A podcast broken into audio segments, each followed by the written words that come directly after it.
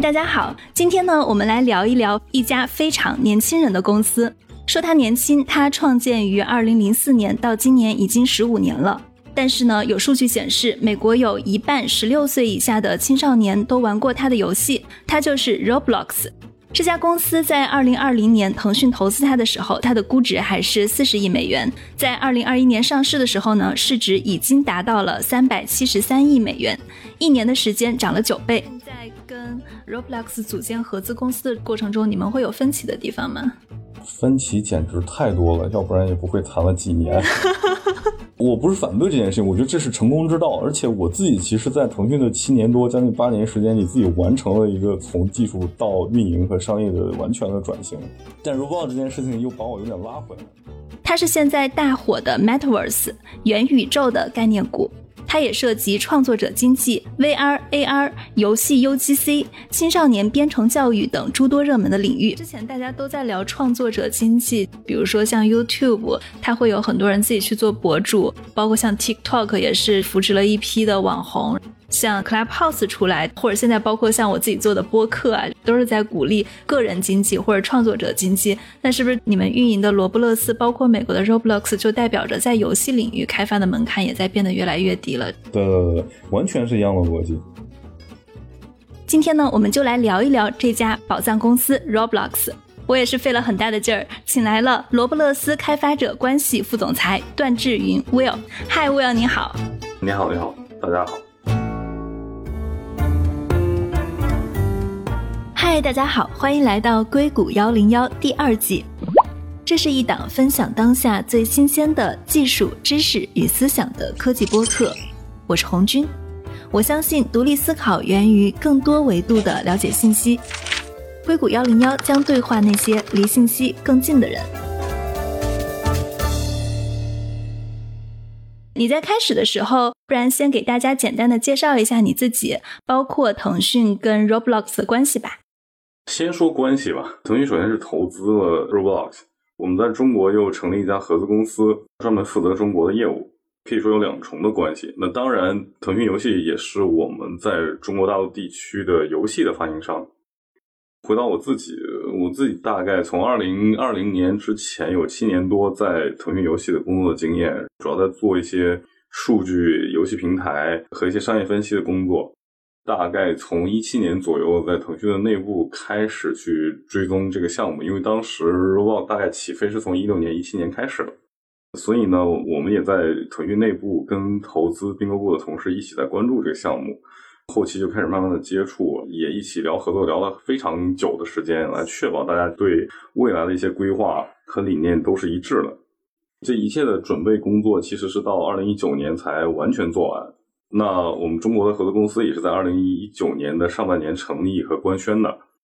早期我是这个项目的运营和合作的负责人，然后后面呢，我就转到来负责这个项目在中国的运营和发行，在腾讯游戏的体系内。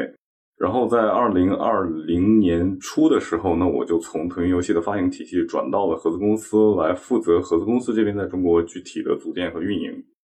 我现在的职位的名字前面还有一个开发者关系的这么一个标志，我是开发者关系副总裁。那这其实也是一个主要的工作的范畴，就是做好中国地区的开发者整个的社区和对他们的支持，然后帮助中国的开发者更好的去了解 Roblox 这么一个产品。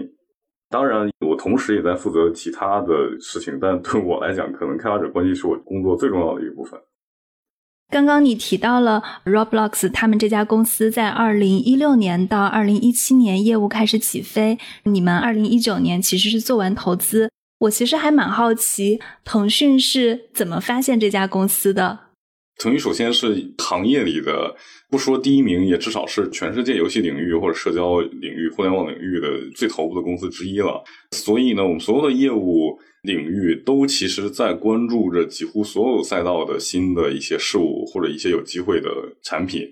但 Roblox 属于一个在过去几年可能不算是特别主流的一个赛道的一个产品，但是它用自己特别独特的这种技术和理念获得了市场跟用户的认可，而且等于是自己创立了一个相对来讲跟别人不太一样的赛道。那我们也是看到这个现象即将形成，就是从它的本身的这个业务的数据，比如说用户的增长和规模各个角度来看，加上后来开始接触之后，对这个公司和业务有了更深的了解之后，就非常确定这个公司未来的发展的机会是非常大的。那那个时候可能就是 Metaverse 就元宇宙这个概念，大家提的还比较少，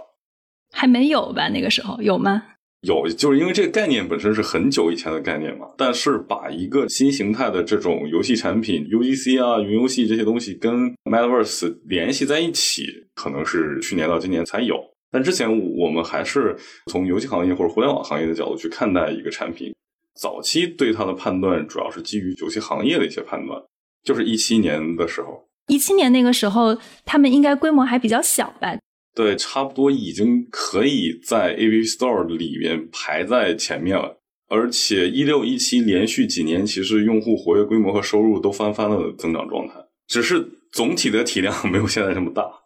我了解到，像 Roblox 他们其实是二零零四年就创建的，一直到二零零八年才拿到第一笔二百三十万美元的投资，它前面沉淀了很多年。为什么它一六到一七年是一个业务起飞跟爆发的状态？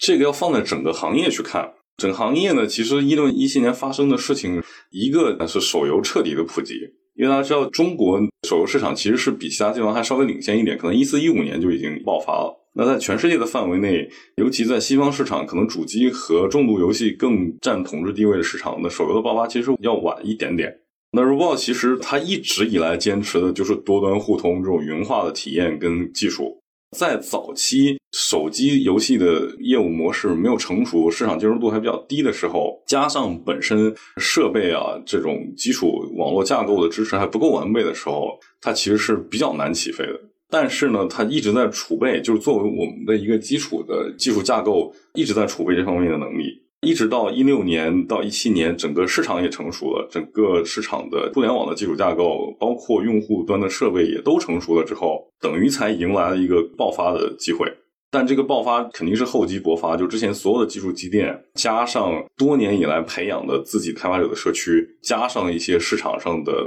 风向的转变，共同 构成了这个一六一七年那个起飞的原因吧。它的起飞是表现在游戏的数量增加了，然后用户增加了，开发者也增加了，各方面都是以每年翻番的速度在增长。我在做 Roblox 资料的时候，我还去搜了一下这家公司，我看见它的员工是八百三十个人。最新的财报里公开数据其实已经接近一千人了，九百六十个。对，按照他们现在三百多亿的市值，感觉一个人好像创造了四五千万美元的价值了。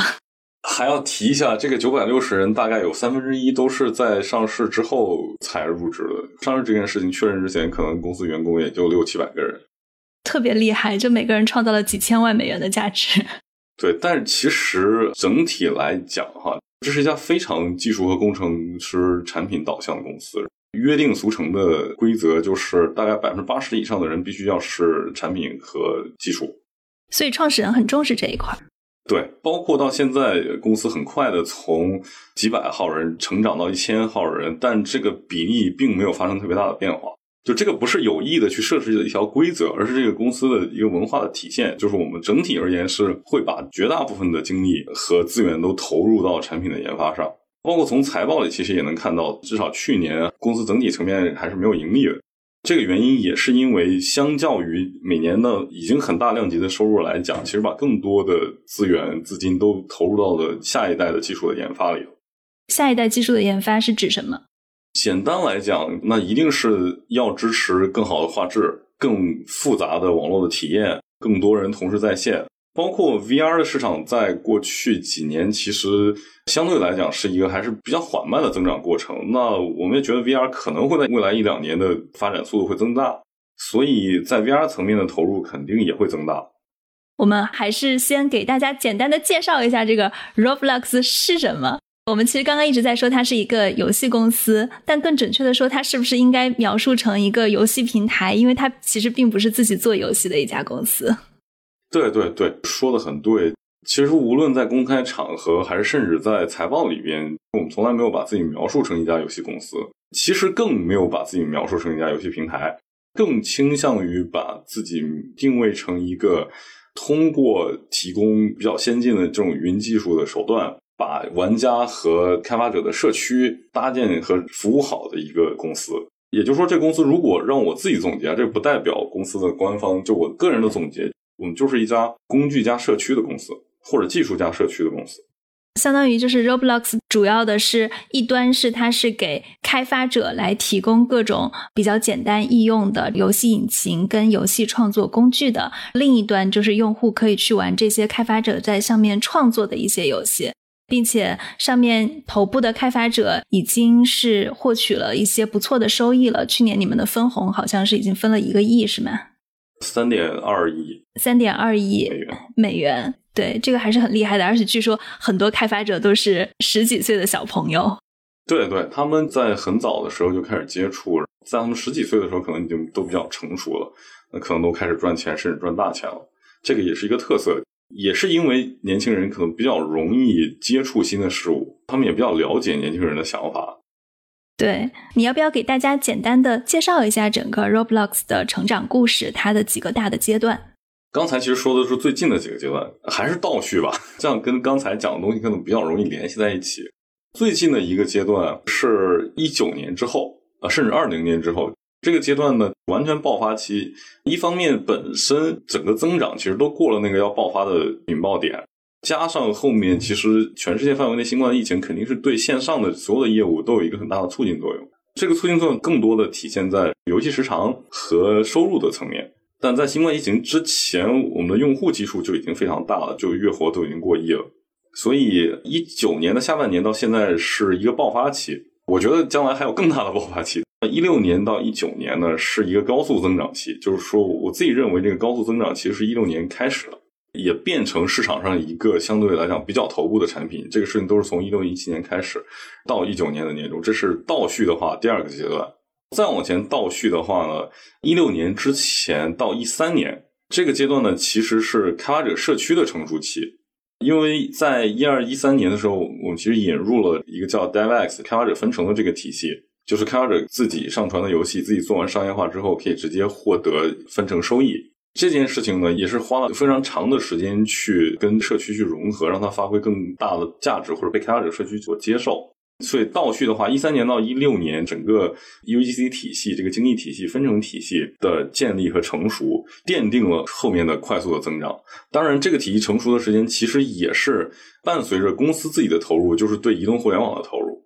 所以在一三年以前，它其实还是一个比较小的公司。因为我了解到创始人的背景，他之前是做教育科技起家的。他最开始是做物理的模拟实验，教学生们怎么样，相当于用一个软件去模拟各种各样物理的有趣的现象。后来就变成了就是一个开发游戏的社区。我看见他早期的历史，大家在里面的讨论氛围很好，大家也只是来这个里面玩一下，其实并没有说我要通过这个东西去赚钱的这样的一个想法。没错，没错，在一三年之前，商业化的氛围都非常弱，它更多的是一个社区的氛围，然后有一个相对来讲很独特的游戏引擎和开发工具，那大家就一批开发者聚在一起，也可能那个时候开发者本身也是玩家，那玩家很多也是开发者，就是一三年之前都是一个相对来讲比较细分甚至比较小众的一个社区。对你刚刚正好把从创始到一三年这个阶段总结的很好。我看见中国已经上线了一些游戏，就是除了引入美国的游戏以外，对，今年初嘛，二零二一年初才把中国的玩家端上线。节目的开始介绍到，美国有一半的青少年都在玩它，就为什么 Roblox 这个平台在美国的青少年圈特别火？我觉得这也不是一个刻意为之的结果哈。Roblox，那我们首先有自己长期的愿景。就是要有自己的核心的技术，然后通过这个技术去降低大家创作的门槛、发布和商业化运营的门槛，这个是公司长期的愿景。基于这个愿景，那也有更多的用户可以去体验这些内容，然后可以通过这些内容去进行更深入和丰富的社交，就这些都是公司的一个长期的愿景。那它在青少年里边比较火爆，实际上是一个结果。我自己玩了一下 Roblox，我觉得它的游戏跟很多的大家理解的那种重型的游戏是不太一样的，它是比较轻。就一个游戏就一个场景，之前就有那种四三九九的游戏小网站，它比那些游戏看起来更加的立体化。相当于它的构建是在一个更加三 D 的场景里面，但是它其实也是像那种小游戏的，是不是？这种小游戏比较适合青少年玩。另外，如果比如说一个青少年在这里开发的话，他可能会邀请我的朋友们一起来。对，所谓的市场选择的结果，就是在早期引擎不成熟的时候，包括现在，我都觉得移动互联网也好，下一代互联网其实也没有完全成熟。那因为各种技术上的原因和限制，加上年轻人比较容易接受新事物，所以呢，即便是在引擎没有非常成熟，没有办法提供，比如说像其他三 A 大作甚至那种商业大作的手游那样精致的画面和体验之前，年轻人都能够接受它。因为首先年轻人比较喜欢新东西，第二呢，他也喜欢比较丰富的东西。比如说你说四三九九这种合集，很多小游戏这种合集也是比较容易受相对来讲低龄青少年一点的用户欢迎的。那还有呢？他们对社交和体验的要求大过于对游戏的竞技啊、输赢啊，甚至充值肝和氪的需求。解释一下，就是花钱花时间。因为其实青少年没有那么多时间，那更没有那么多钱，所以他们更希望在里面社交。对，所以对他们来讲，他们的体验的需求和沟通交流的需求是强于成年人这种竞技消磨时间，甚至充钱变得更强的这种需求。这是不是就可以解释为什么他的游戏在我们看来没有那么精致，但是大家还是很喜欢它？对，我觉得未来我们是一定会变得更加精致的，这个是随着技术的成熟一定会发生的一件事情。但是呢，这个过程等于是现在市场选择的一个结果，就是它的主要的用户是相对来讲偏低龄和青少年的用户，但不代表这个产品它是纯粹为青少年设计的。所以你们是有意向让它变成一个全年龄段的产品的吗？一定是有这个意向的，只是我们核心还是想把这个技术做到最优。这个技术简单来讲，就是在一个云化的环境或者架构底下，用特别低门槛的方式去开发游戏，然后用近乎零门槛的方式去发布跟运营游戏。不只是游戏了，就各种丰富的这种互联网体验都可以跨端不间断的去体验。我们刚刚在讲到 Metaverse 元宇宙概念很火的时候，其实大家对元宇宙除了这种沉浸式的体验，可能还有一个理解是跟 VR 跟 AR 特别相关。然后我看你们的游戏主要是在手机上玩的，你们 VR 端的也是有一个开发者的创造工具吗？还是怎么样的？我们基本的技术的架构或者要求就是一个版本开发，然后兼容所有的平台和设备，包括 Oculus，包括 VR。对对对，所以对几个主流的，比如说 HTC 或者 Oculus 的支持，其实是在几年前 VR 那一波繁荣开始的时候，其实就已经支持了。那现在其实是因为伴随着设备的普及度，就是发货量的增加，其实我们在做更好的适配。但总体而言，对开发者来讲，他永远只用在一个地方开发，自己做好对不同端的适配就好了。相当于是你们所有的游戏都可以在 VR 上玩，还要做特定的适配才可以。就像同一个游戏在手机上玩和在 PC 上玩，就用键盘鼠标操作和用手指触控是肯定是不一样的。所以你要针对那个设备的习惯，在对开发者来讲，要针对那个习惯再做一定的优化。做 VR 适配是一个门槛高的事情吗？相对于做手机游戏的适配，还是高多了，因为整个视角不一样了，它是一个立体的视角。比如说，现在在美国，就是 Roblox 跟中国的罗布勒斯分别有哪些可以上线到 VR 上的产品呢？还是那句话，默认都可以运行。有知名的吗？还没有，因为知名的在 PC 和手机上。知名的大作都还没有开始做很多 VR 的适配，原因也是用户的基数没有上去。你说 VR 的用户基数没有上去对？VR 的用户基数没有上去，然后去投入做这件事情，现在来看性价比还没有那么高。但是我们技术的储备就一直在持续。你刚刚提到了，你经常会来硅谷，你之前也来这边出差的时候，也接触过这家公司的创始人。你可不可以聊一下，在你的印象中，这两位创始人，像 David Baszucki 和 Eric Cassio，到底是一个什么样的人？Eric 应该是已经癌症去世了，对吧？对，所以我认识、我接触的就只有 Dave。我觉得我第一次见面就觉得这是个神级人物。为什么？他就一米九几的大个子，然后呢，看起来就超级天才，人又特别的温和，你就能从他眼里看出那种超越常人的智商的光和那种坚信自己在做一件会改变人类的事情，这两种光都在。这种直观感受其实也来源于他每次看事情的角度和做判断的依据。所有人都觉得你是家游戏公司，你要像其他游戏公司一样考虑，哎呀，明年我要做什么内容，然后我用户要做什么规模，我商业化要做什么规模。传统的游戏公司如果不盈利，那游戏公司基本上估值就很惨。但 Robo 从来就，尤其 Dave 从来不会从这个角度来看待，或者他打造的公司一定不是一个靠短期盈利来支撑自己价值的公司。他看重的是他要提供一个工具和一个平台，去改变一代人跟互联网交互的方式，这是元宇宙。那个时候没有这个概念，就或者说没有用到这个概念。我因为我是看 Roblox，他在招股说明书里面，他其实是第一个提到这个元宇宙概念的人。反过来讲，那个招股说明书也是公司在公开场合第一次提到这个概念，就之前也从来没有非要跟这个概念联系起来。后来就是市场的主流都已经联系起来，既然这样，大家都都开始用就好了。包括到现在为止，我们所有的市场对自己的介绍，或官方的介绍里面，其实也都没有提这个，就是跟 那些标榜是元宇宙的公司有本质上的差别。就我们从来不会标榜自己是一个元宇宙公司。你每次用到这个词的时候，我其实会停顿一秒或者零点几秒，我想想这个词合不合适去用，因为我们其实很少用。OK，我们可以最后再聊这一部分。对，我们继续回到 David 是一个怎样的人？好好回到这个，所以你说他有没有这个概念？我觉得是我们之前是没有提，就至少在我认识他的时候，大概一八年吧，那那个时候其实没有提过这个概念。他一直强调的就是整个公司的文化也是我们要 take the long view，要用更长远的视角来看待问题。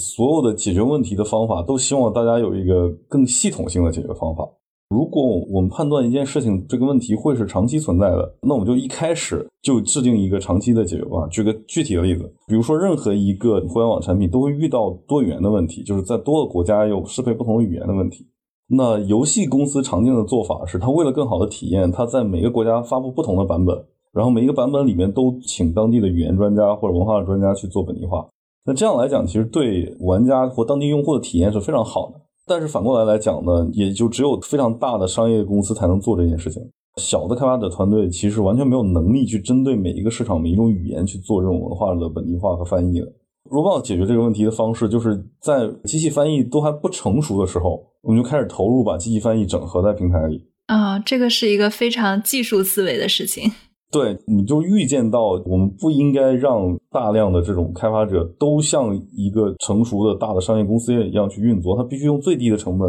能够把自己的作品发布到全球所有的市场。其实机翻这件事情的进展也是有高潮有低谷，包括到现在为止，其实也不像预期那样进展的那么快。这其实就是一个非常硅谷思维的。大家在到底是投入人来做，还是投入机器来做的话，我感觉硅谷的创业者他们都会更倾向于投入机器做。尽管这个投入机器做的成本跟你的研究进展未必会比投入人来说便宜，它可能是到了一个临界点以后才便宜。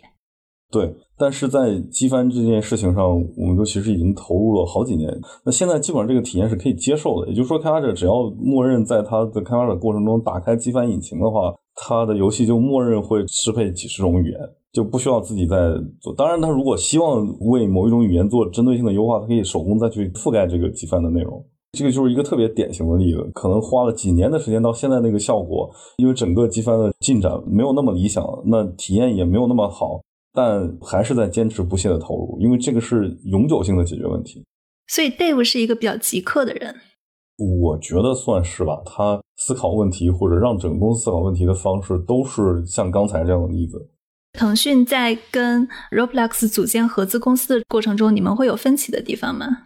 分歧简直太多了，要不然也不会谈了几年。举个例子，就跟刚才那个概念是延续的。我自己是个理工科出身的。学了 N 年，做了 N 年的一个人，然后我其实是非常倾向于或者认同刚才说的那一系列的理念的，因为作为一个计算机科班出身的人，但是整个国内的互联网企业，包括成功的，包括腾讯在内，直白点讲，并不是这种文化，可能商业和运营文化才是主流。我不是反对这件事情，我觉得这是成功之道。而且我自己其实，在腾讯的七年多、将近八年时间里，自己完成了一个从技术到运营和商业的完全的转型。但 Roblox 这件事情又把我有点拉回来了。在做这个项目之前，我已经变成了天天都在想怎么去做爆款，怎么去做流量。就我已经完全从一个做技术的人转型成做互联网运营的人了。但做 Robot 这个项目做了几年之后，我觉得我又被拉回来了。所以现在你们在中国的策略跟之前，比如说你在腾讯打造的策略会不太一样。我觉得拉回来肯定就是两边都会有。那我们核心的理念或长期的规划一定是可能更体系性、更长远的规划。那国内互联网优势它就在于它适应市场。就任何一个公司，首先如果要能做得好，还是适应市场是第一位的，否则你活都活不下来。所以我觉得要兼容两家之长吧。一方面是从 Robot 的角度有长远的规划和海量的技术上的投入，包括技术上的储备、基础的这种价值观和理念。对国内，比如说从腾讯的角度能够提供的，那就是非常丰富和适应性很强的这种运营的能力。我自己当然希望自己是能够把这两件事情尽可能的去融合一下。它的中间的具体区别在哪里吗？区别是你是更多的提供一套技术化的开发工具，还是说你是更多的去找一些优质的开发者开发爆款游戏？是这两个之间的区别吗？用你这个案例去分析哈，比如说我要在国内做一个新的一个游戏开发引擎，那我可能在引擎还做的不怎么成熟的时候，我就会铺天盖地的去做运营。我补贴你过来体验做游戏，然后双端补贴，一边花钱买用户进来体验你的内容，一边花钱给你补贴钱，然后让你去产出内容给用户玩。这是典型的补贴加流量的打法。短期之内，那我只要往里烧钱，用户和开发者他一定都是增长。如果靠投入拉动的这个增长的过程中，我的底层的服务的质量和技术的架构能够跟得上。那我就成功了。国内的很多最近那些火的例子都是这个样子。但反过来讲，如果我的架构跟不上，或者我的商业逻辑其实没有办法如预期建立，那可能这件事情就整个就崩了。外卖就是一个后期技术能力和商业逻辑都跟上的一个例子。共享单车可能就是一个相反的例子。对，但你肯定还是两边都要做的，它只是取决于你更侧重那边一点。对，所以说回来，在美国呢，几乎不做运营，就是美国互联网公司都很少做所谓的运营，他们只做技术和产品和增长，更不要说补贴了。就是比如说，我买你来玩，我买你来用，这样也是美国的互联网也好，整个经济环境决定了可以这么去做。国内呢，所以呢，我们一方面还是会延续我要优先把工具和服务做好这个思路。但同时呢，我们也希望能够打通流量跟商业化，就是让开发者们尽早的能够拥有更多的用户和收入。因为其实国内大家都会觉得流量红利是在早期进入的时候的一个事情。对，所以那我如果一副酒香不怕巷子深的态度的话，那天知道到什么时候大家才真的会认可这个事情。所以呢，这两个方式就必须在国内结合。就一方面，我们还是继续投入很多的事情，再把工具做本地化，让那个性能更好。另一方面，其实也做了非常多运营的事情。这个如果你搜或者说去互联网上看，始终不断的在做相关的运营，包括补贴，来让中国的开发者去用。对，我有看到你们每个月差不多一个人可以补贴到一万，是吧？对。你们有多少开发者？现在活跃的开发者规模是万的量级，那很大的一笔补贴。对对，所以去年我们其实没有做非常多的宣传，因为我们早期觉得这个补贴应该实打实的发给开发者，所以我们其实没有投入市场的费用。但其实发给开发者的补贴接近两千万，今年这个数字可能会再翻一番。但是今年我们希望更多的开发者知道这件事儿了，就而不是社区里的人每天很热情，然后在开发游戏，然后包括往海外也发自己的游戏。去年我们还是个相对来讲小圈子，但是这个小圈子呢，一方面是因为上市 Metaverse 突然火了，那小圈子也不可能是小圈子了；另一方面，我们觉得也应该出圈了。你们今年希望更多人知道这件事情，是源于这个概念火了以后，可能会有更多的竞争者进来。本来你看着是一个蓝海的事情，它很快要变红海了，所以必须加快速度，跟这个有关系吗？当然有关系，至少我不希望大家一拥而上，把这件事情瞬间做成红海了，或者把我自己的这个圈子或者生态破坏掉。举例子来讲，就是你一帮朋友呢，如果大家都还比较正常，大家也有收入，然后每天也有一些兴趣和热情驱动，本身是一个比较好的圈子的文化。但突然现在有人重金捞你的朋友，然后 那你这个圈子其实就被打坏了。就是我们其实不是说非要去跟别人竞争，而是说我不希望我已有的社区被市面上突然热起来的这种投入或者竞争破坏掉。你们的门槛高吗？技术门槛？对游戏行业或者游戏开发者来讲是非常低的。我指的是你们自己跟竞争对手相比的竞争壁垒。我自己理解是非常高的，毕竟是一个做了十几年的事情，而且这个十几年的过程中都是在跟社区和用户一起成长。就 Robo 不是一个规划出来的产品，它有它长期的技术理念，但它不是一个我一开始就要所谓的适应特定场景，或者说做什么哪些功能。它是随着跟社区一起成长起来，就比如说开发者觉得哎这地方做的不好，嗯，接受反馈，就它是一个打磨了十多年的产品。我的理解，它的这种积淀在美国，在中国可以理解成你们还是在一种半创业的状态，因为它的不管是开发者社区的氛围，还是做游戏的氛围，跟美国不太一样。是的，是的，所以我们成立合作公司也有这个考虑，一方面是也需要腾讯这边的各种资源的支持和这种方法论的支持。他们最看重腾讯哪一块的资源？我觉得就是刚才这些嘛，一个是本地化的这种经验和能力，各方面的能力，包括在游戏行业的经验、流量、补贴。对对，流量可能还排不到前两名吧，但肯定也是很重要嘛，因为游戏毕竟也是腾讯发行嘛。但说回来，核心还是希望就成立一个合作公司，一方面是希望双方的关系更紧密，然后希望有腾讯的支持；另一方面也希望我们现在这个公司它是一个创业的状态，因为。股东分别是 Roblox 跟腾讯，都已经有点家大业大了。然后尤其，然后美国也上市了，然后市值也那么高，但我们还是必须要创业，哪怕是富二代创业，依然是创业，依然要任何事都要从零做起。OK，我问一个比较私人一点的问题：中国的罗布勒斯如果在招聘的时候，员工拿的股份跟期权是腾讯的还是 Roblox 的？是中国自己的期权，这也是为什么要鼓励中国的团队有创业的这种氛围。这两个都不是，是罗布勒斯的股份跟期权，所以这个是你提到的创业状态的意思。这是其中一个体现嘛？就是希望大家去为这个业务去付出，然后从这个业务的高速增长里面获得高速的收益。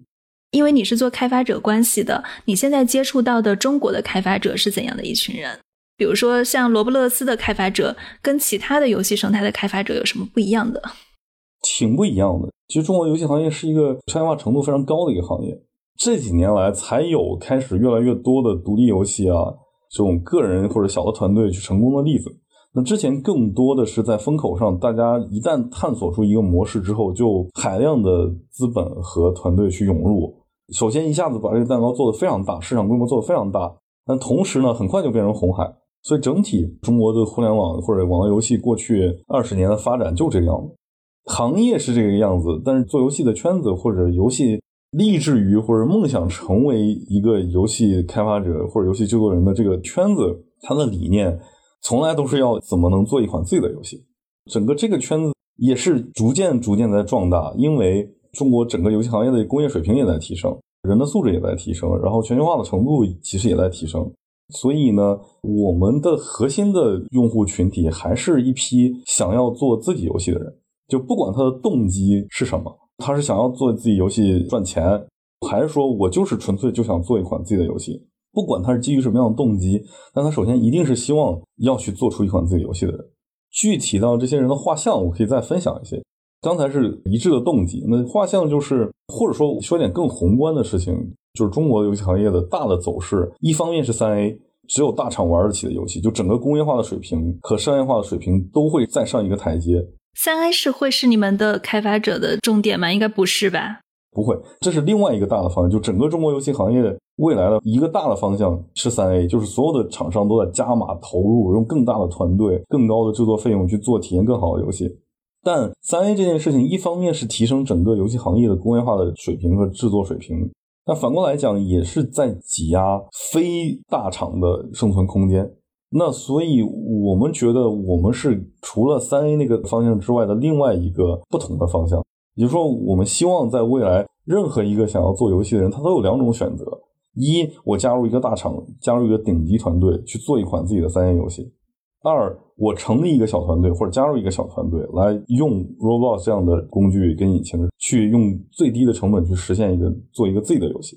我理解的是，在美国，这个 Roblox 它之前自己的开发者是它，就像你说的，长期的打磨，它可能是美国的青少年，是美国的不那么专业的游戏团队。但是在中国，相当于中国，它其实之前就是在早些几年手游比较火的时候，其实是有非常多的那种手游小游戏的。他们的圈子是不是可能未来也会成为一个开发者的重点？就他可能不是一个 Z 世代的开发者，也有就是不排除，但是他也会有一些上一批像开发手游的人，他们在寻求新的机会来进入到你们的这个开发者的社区里面。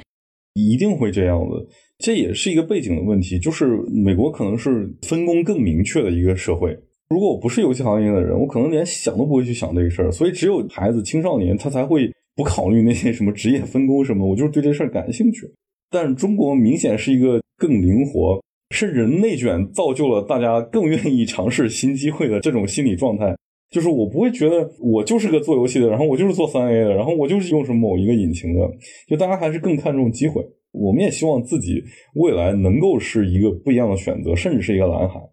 还有刚才你提到另外一个问题，就是因为它是被即便打磨，也是被西方市场打磨出来的一个产品。其实游戏引擎依然是一个工具嘛，就是开发工具嘛。从工具的产品来讲，其实它的地域性的差异没有那么大。比如说，那 Epic 跟 Unity 在中国其实也是最主流的游戏引擎，那也是西方的引擎，也其实也没有界面或操作上也没有什么本质上的差别。甚至你说那 Office 这种软件，中文版跟英文版也没有什么大的差别。最大的门槛是设计理念。如果是经营国内有游戏市场多年的这些游戏开发团队，他会对做流量、做留存或者挖坑做商业化这种东西有执念，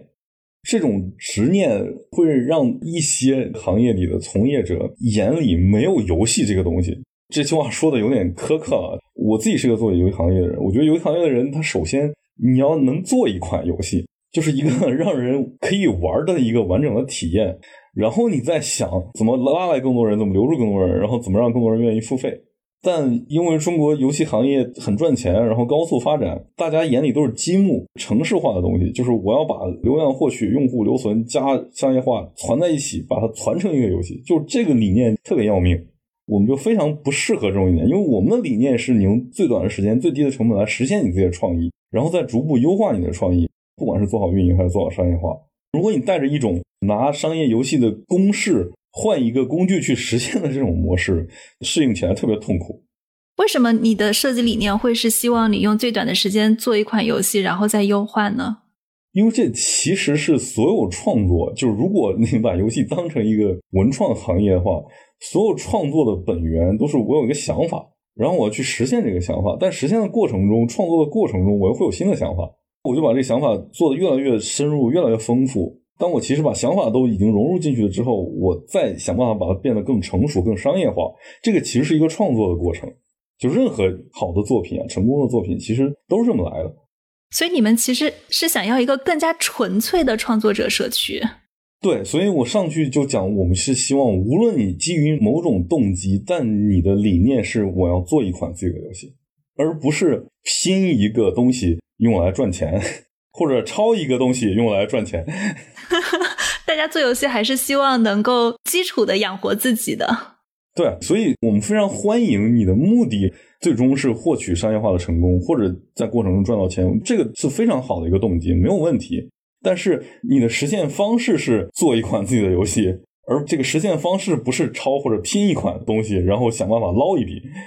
这个你可以在制定平台规则的时候来实现它们。其实没有办法制定这种规则，因为你不能靠主观去判断说，哎，你这个游戏就是创意好，你那游戏就是抄。如果要把社区做好的话，社区不能有上帝视角。我刚才说那种就是人为的选择，这种上帝视角是做社区的毒药。就我们也不会，虽然我们是官方，虽然我自己是做开发者社区、做开发者运营的，但我们不会有这种视角。但我们希望社区去做判断，就我希望这些社区里的核心中坚力量是一批想要做自己游戏的人。哪怕他的做游戏的目的是最终实现商业化，但他依然是要做自己的游戏。你们会重点扶植一批人吗？去发掘一些好的开发者？因为我刚刚提到了，可能这个里面会有两拨人新进来的，包括以前做手游的那拨人。这个会，我们还是有签约计划。我们每年会签一百作品，一个团队可以有多个作品，这样即便他还没有能力做出完整的作品，如果我们觉得他的创意和 demo 是特别好的，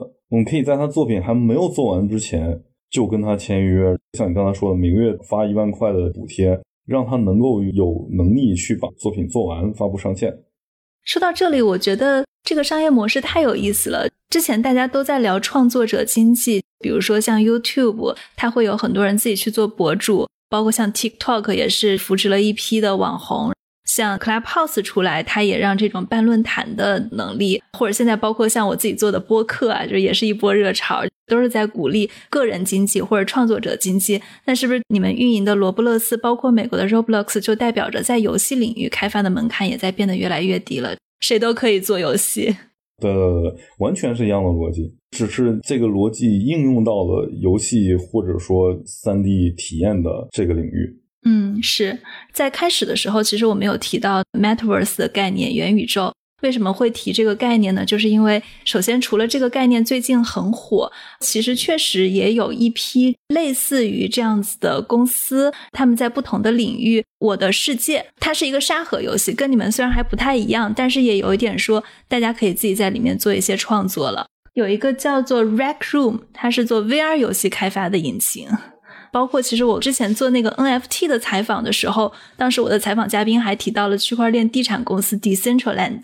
我还去看了一下，很多人在里面去自己建房子、开发区块链的地产，我觉得都挺有意思的。这些概念其实都可以跟游戏开发或者自己去创作游戏联系起来。那你觉得现在市场上有这么多的平台在做这件事情，跟大家相比，你们的核心竞争力是什么呢？或者你们最担心的竞争对手是谁？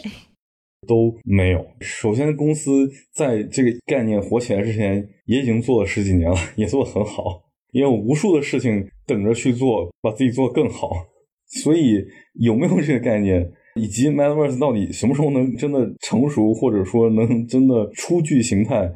其实都不会影响我们自己的价值观和长远的规划。就像刚才说，我们长远的规划是要把整个工具的门槛降低，要让更多的人能够去做出自己的体验，不管它是不是游戏，能不能商业化，这个是公司的长期的愿景。然后要让更多的用户通过这些 UGC 的这些体验连接在一起啊，或者说在一起社交，所以这些都是公司长远的理念。不管它叫 Metaverse 还是叫别的东西，其实都会沿着这个方向去做。回答你说的问题，我觉得如果想要去复制 Roblox 的模式。我觉得门槛是非常高的。这个门槛一方面体现在十几年的技术的积累，尤其这种后端云的架构加上前端自己的游戏引擎，这些都是很高的技术壁垒。所以，游戏引擎跟云的架构在腾讯跟 Roblox 做合并的时候，相当于游戏引擎也是会给中国版的开发者使用这一端的资产是并购过来了。这个还是 Roblox，就罗布勒斯也是 Roblox 在中国的延续。它只是运营，还是说它的这一套游戏引擎技术也会？腾讯是我们的游戏端的发行商，开发工具和后台架构其实会是罗布自己来运营。这是说你们自己开发？我们去做这套引擎和工具的本地化的部署和本地化的体验的优化，相当于是总体的工具是大的技术方案是可以跟 Roblox 做对接的，然后你们是做本地化的优化，是完全一致的。等于说我们在中国做一个副本。然后再做一些本地化的优化。中国的游戏是运行在腾讯云上，部署现在是部署在腾讯云上，就服务器是在腾讯。开发者在选平台的时候，如果要在你们这个上面去做开发，他是必须选腾讯云的。开发者不需要关心这件事情，就对他们来讲是透明的。哦，我明白了，这个云他们已经感知不到了，他们开发就完了。对，他完全感知不到。嗯，那这个确实门槛又降低了很多。开发者只需要下载编辑器，在里面做东西就好，其他所有的事情都不需要关心，包括默认的全球的发布、默认的多语言的，就我刚才说的机翻的支持，这些东西全都不用管。分成比例是二十四点五，是整个用户支付的流水的百分之二十四点五给开发者。然后商业模式是。这个计算方式跟其他国内所谓标榜自己高分成比例的那些不太一样。我们是直接按照大的流水，就是用户侧的那个经验，因为中间还要涉及到，比如说给支付通道要分成啊，给 App Store 要可能要分到三到五成啊，给发行商或者流量的来源也要再分到几成啊，然后最终还有二十四点五给开发者。那国内很多其他渠道或者说类似的这种公司，他们提的所谓的七成八成那种分成比例，他是把那些都已经扣掉了。用户花了一百块，他把那个渠道的三十块五十块扣掉了，然后支付的三十块五十块，买量的十块二十块全扣掉了，剩了三十。OK，这三十我给你七成，那其实也就两成。我们是用户如果花了一百块，无论中间的成本是多少，最后开发者一定能拿到二十四块五。为啥我要解释一下？因为很多人问你为什么分成比例这么低，海外的开发者他其实完全不会问这个问题，就不会觉得低。或者中国的，如果这个行业里的人其实也不会经常问，因为实际上国内叫 CP，就一个游戏研发商如果把游戏发布出去给一个发行商或者平台的话，最后他拿到手里的钱一百块能拿二十，已经算挺好。你们提高了四点五个百分点。但就是越是不熟的，只是看数字的话，就会看为什么人家是七成八成，你们只有二十四点五，还有零有整的，然后就。在上面的游戏的商业模式是付费还是买道具？你就开发者自己定，全免费也行。所以你们上面是有免费、有付费、有可以买道具的。你们会向 Roblox 发一个游戏币吗？我们不会给开发者发货币形式的这种结算逻辑。在中国，就是像刚才说的这种分成逻辑，就用户充值最后的特定比例直接给开发者发分成，不会有一个货币结算的过程。因为中国的监管对青少年玩游戏可能也监管的比较严，跟美国是不太一样的，是吗？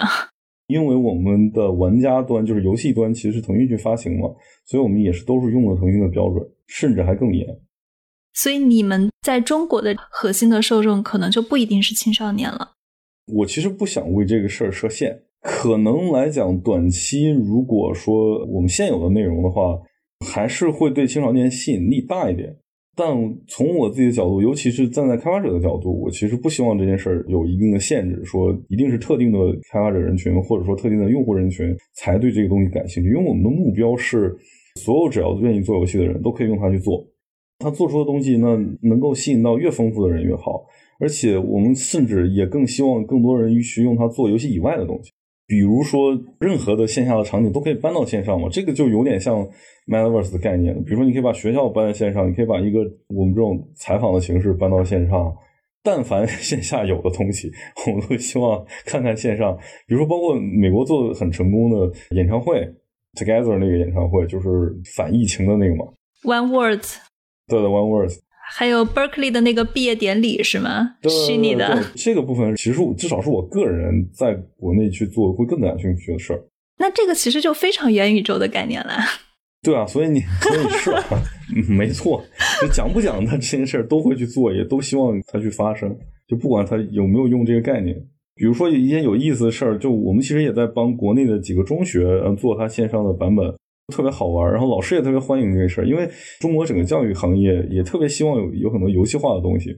那以前我这年代人小时候表现最好，给你发个小红花，发完也就发完了。那现在我们跟北京的十一学校一个老师合作，就他就特别有意思，他在他学校做了一个自己的虚拟货币，然后还做了一个自己虚拟货币的市场。也就是说，举例来讲，就是那小红花是可以流通的，也可以积累的。如果你表现好，你就可以挣这个虚拟货币，他们叫龙币。因为大家手上龙币越来越多了，然后他们又做了一个市场叫龙市，用那个币在那个市场里买卖东西，就很有意思。就我们一直在跟那个老师在合作探讨，然后把这套体系都搬到线上，搬来罗布勒斯上，搬到罗布勒斯上，然后货币就虚拟化了。如果你表现好，你在你的账户里会有一些龙币，然后你在线上也可以做交易，就线上线下都可以。那如果搬过来的话，学生们是不是还得用手机去登录这个？那肯定，所以还是线上线下的环节都要有嘛。他们现在是用什么工具记账的呢？就老师直接记，就记在小本本上，有没有实体？挺有意思的。就是学校的做游戏化的尝试。然后呢，其实很多国内的，就我跟深圳的几个国际学校的校长什么校董去聊，尤其疫情期间，他们特别希望我们把那个学校都给它搬到线上。校长就是特别殷切的期望他什么时候可以在某一个罗勒斯的他的学校的场景里发表演说，让他觉得特别酷，学生们肯定也特别喜欢。就我们也在做这个事儿，是类似于伯克利的那一个校长在虚拟的一个学校场景上发表演说，学生们不用跟他面对面或者在学校，只是说我拿一个手机，然后我在手机上看校长的演说，我还可以在手机上挑选我自己的座位。对对对，还可以在场地里用自己的形象跑来跑去啊什么的。至少是国际学校校长都很开明，就是希望早点给他们实现这种场景，他们也觉得很酷，他们也觉得学生们会很喜欢这个场景。在我看来啊，因为我自己是在美国嘛，就是美国疫情了很长时间，大家去做这种场景是出于某种迫不得已。包括之前你说到的那个疫情的捐赠的演唱会也是这样的，就是因为我们没有办法去到线下的实体的空间去参加一场毕业典礼，或者去参加一场演唱会，所以我们希望在线上来进行这些事情。可是疫情过去了以后，我觉得中国从刚需上来说，可能并没有这种需求。这个涉及到非常大的问题，因为疫情期间，所有线上的东西肯定是大发展，或者整个世界都变得更线上、更虚拟了。疫情过后之后，到底是会回到疫情之前那个状况，还是说呢部分退潮，还是不退潮？我觉得这个事情也是我觉得会特别关注的一个事情。我觉得我没法做判断，我可能会倾向于比较居中嘛。一定会比疫情期间线上化、虚拟化的程度会降低，但可能永远也不会再回到疫情之前那个状况，因为大家很多东西习惯了，就像远程办公一样。对对，而且呢，尤其新的一代，如果中小学生他们成长过程中正好就遇到新冠这两年，那我觉得这种就是在他青少年时期就养成的习惯，可能一代一代人都会有一些，因为不同的成长环境，有些东西就塑造在这个习惯里。所以我觉得成年人可能回归现实的程度肯定会更高，因为你本身在疫情之前你也是现实程度很高的一种生活方式，疫情结束你巴不得早点再回到那个生活方式。我自己其实感受挺明显的，我之前很早在 Facebook 刚刚发布 Oculus Quest 的时候，因为我当时去参加了他们的那个开发者大会。当时就已经有那个设备了，但我就是拿回来那两天玩了几天，就把它放下了，就再也没有碰过它了。但是因为疫情，你说哪儿都不能去，所以这个 VR 设备就又被我拿出来了，重新开始玩了。而且其实我是一个玩游戏非常少的人，但是因为疫情，我也不能去健身房，所以在上面健身啊，使用频率会极大的增长。但我也不知道之后我会继续延续这个习惯，还是说我就又回到线下的健身房去了。我觉得成年人甚至短期之内还是报复性的回归，但新一代可能就变成习惯了。你怎么看 Minecraft？你会觉得他们是你们的竞争对手吗？我的世界，我觉得不是。首先，我自己也是个 Minecraft 玩家，我对这种开放性或者沙盒的玩法也挺沉迷的。然后，我觉得这个品类早期也是一个游戏行业的一个小的革命嘛，完全去建立一个自由的这种空间跟环境，然后你可以自己搭、自己去创造。这是它厉害的地方，但反过头来说，这种产品形态呢，差不多也有快十年了。它本身不是为了去创造更丰富的体验而设计的一个产品，但它本身是为了在它里面能够自由的去创作而设计一个产品，所以它就很难突破自己。举例子来讲。Roblox 是一个全功能的游戏引擎，也就是说，你可以选择我自己做一个像素风的游戏，你可以选择自己做一个古风的游戏，你也可以选择自己做一个特别写实的，像吃鸡啊、赛车啊那样的很仿真的游戏。因为它本身一开始没有一个游戏的框框在那儿，因为它纯粹是个工具。但 Minecraft 这种游戏呢，一开始它自己就是那个样子，所以你永远都没有办法脱离这个游戏本身这些基础的设定，比如说方块，比如说像素风。简单的这种探索的体验没有办法实现一些重度的这种游戏体验，或者说高沉浸度的游戏体验，就受限于它本身的产品形态。你如果说让它进化的话，那它等于是做一个新东西，就已经不是它自己了。所以你们会觉得你们跟 Minecraft 还是完全不一样的东西？完全不一样。如果让我去找类似的产品，我一定觉得可能跟 Unity 更相近，跟 Epic 更相近，而不是跟 Minecraft 更相近。你有看过 Rec Room 吗？还没有，之前还看的比较多。最近一两年，因为罗布的业务有点两耳不闻窗外事儿，就只知道自己的事儿。包括就 Manverse 火了好久，我才开始又重新关注。这个火跟马化腾提到这个 Metaverse 在腾讯的公开信里面提也是有关系的。呃，就那个全真互联网嘛，老板的动向都不关心。我那还是很关心的。说实在，那天看完我很激动，因为那时候老板提全真互联网的那个事儿的时候，其实 Metaverse 还没提，至少在国内 Metaverse 还没有。然后我当时就说：“这不是就 Metaverse 吗？”当然，老板说的对。其实名字起的还挺好的，但是那个概念很遗憾被后面 Metaverse 的概念给淹没。但我我自己是觉得，小马哥提的那概念可能还更容易被大众接受，因为元宇宙这个概念有点太抽象了。你全身互联网那个概念，它等于是从什么 PC 固定互联网、移动互联网，然后又到全真互联网，它有这个概念上的连续性跟容易理解的点。但你说从移动互联网突然跳成元宇宙，仅从字面意思来讲，就跳跃太大了。这是中文跟英文的一个词语的跨越性的问题。对，但其实我觉得说，本质上来讲是一个事儿。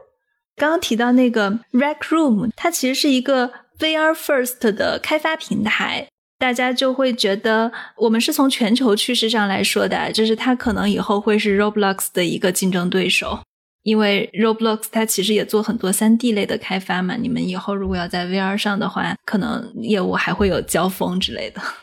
对我自己觉得哈，这完全是个人看法，完全不代表公司的想法。特别有希望的一件事，实际上是能够跟现实世界有一点打通的那些产品，比如说那些 AI 的捏脸的算法、AI 的动作捕捉这些东西，在我看来也是一个完全用技术和工具去降低门槛，然后完全把这件事情普及的一件事。你像以前动作捕捉，那可能要特别贵的设备，然后特别长的周期才能去把它做好。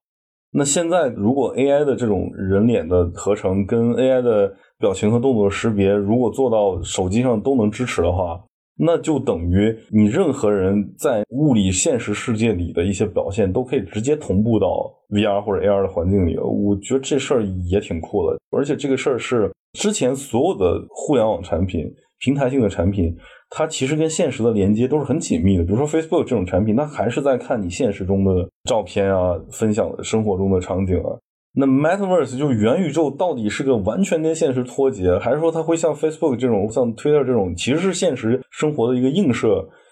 我自己可能觉得短时间之内，现实生活映射这个事儿可能还更有吸引力。对，大家提到元宇宙的概念，应该就是只跟现实生活中是有一些映射的。对，所以呢，我觉得像我们这种游戏引擎或者三 D 引擎，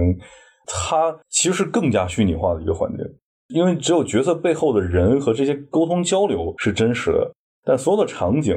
即便它是模拟线下，但它依然是一个完全虚拟的场景，它道具也好，货币也好，全都是虚拟，完全虚拟的场景，它也没有办法直接反映一个人的当前的自然状况，表情也好，动作也好，或者你所在的环境也好。所以，游戏是个纯虚拟的环境，但我觉得，如果让海量大众都能接受的一个环境，可能会是更像现在的 Facebook、Twitter 一样，是跟现实半结合的一个线上场景。